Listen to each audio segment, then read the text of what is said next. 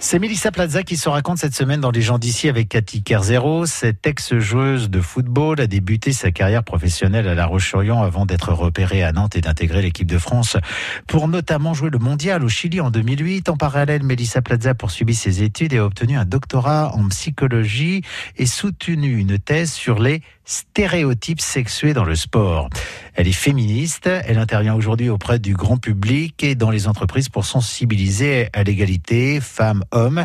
Elle se souvient de son enfance un peu cabossée, un père violent, de multiples déménagements et le foot comme bouée de sauvetage avec un premier club à l'âge de 8 ans. Et puis on a fini par m'inscrire dans un club de foot qui, à l'époque, euh, fait assez rare, avait une section féminine. C'était quand même assez dingue. C'était le club de Saint-Pierre-en-Faucigny en Haute-Savoie. Et puis on évoluait évidemment dans un championnat masculin parce qu'il n'y avait pas d'autres équipes euh, féminines aux alentours.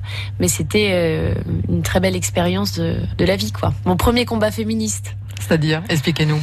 Bah, c'est-à-dire que effectivement, une équipe de filles dans un championnat de garçons, euh, il nous arrivait euh, très souvent de faire bonne figure et de leur mettre euh, une branlée, et ça faisait un scandale parce que parce que les garçons avaient beaucoup d'ego, et puis nous, on jubilait de pouvoir euh, s'exprimer et prendre confiance en nous, montrer qu'on pouvait combattre tous ces préjugés sexistes qui pesaient sur nous et montrer qu'on avait notre place sur le terrain autant qu'eux. Et à votre niveau, vous aviez déjà l'impression de faire bouger les choses là? Je le conscientisais pas encore, j'étais trop petite. Mais en tout cas, je prenais plaisir à ça et j'y trouvais vraiment une source de, de, confiance en fait. Et puis est venue l'idée, à un moment, d'en faire euh, presque une vie, enfin d'en faire beaucoup du foot. Oui, c'est devenu une obsession, vraiment, ce rêve-là de devenir un jour footballeuse professionnelle, il m'a toujours habité. Sachant qu'il n'y en avait pas en France à l'époque. Il n'y en avait pas. C'est ça qui était dingue, c'est que j'arrivais à me projeter dans un métier qui ne donnait à voir que des hommes. C'est complètement fou. Mais pour autant, j'y croyais dur comme fer. Et donc, je, le disais à qui voulait bien l'entendre que je serais footballeuse pro, quoi. Je soutenais à mon père, tu verras, je serais footballeuse pro.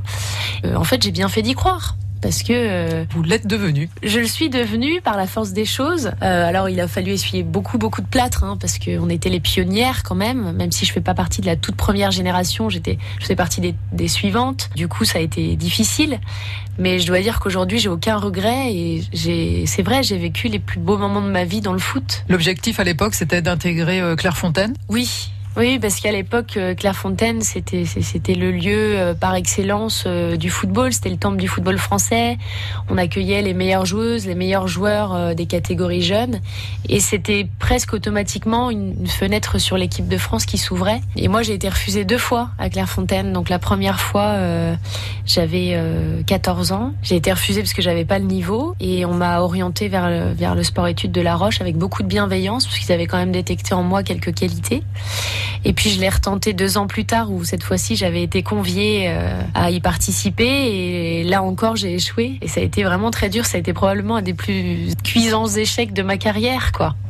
Mais quelque part, euh, finalement, de, cet échec, euh, j'en ai tiré une force. C'est-à-dire que j'ai réalisé à quel point, en fait, je tenais à ce rêve. Un rêve qui va se, qui va commencer à se concrétiser à La Roche-sur-Yon et qui sera le premier club professionnel de Mélissa Plaza, un club qu'elle considère toujours comme son club de cœur.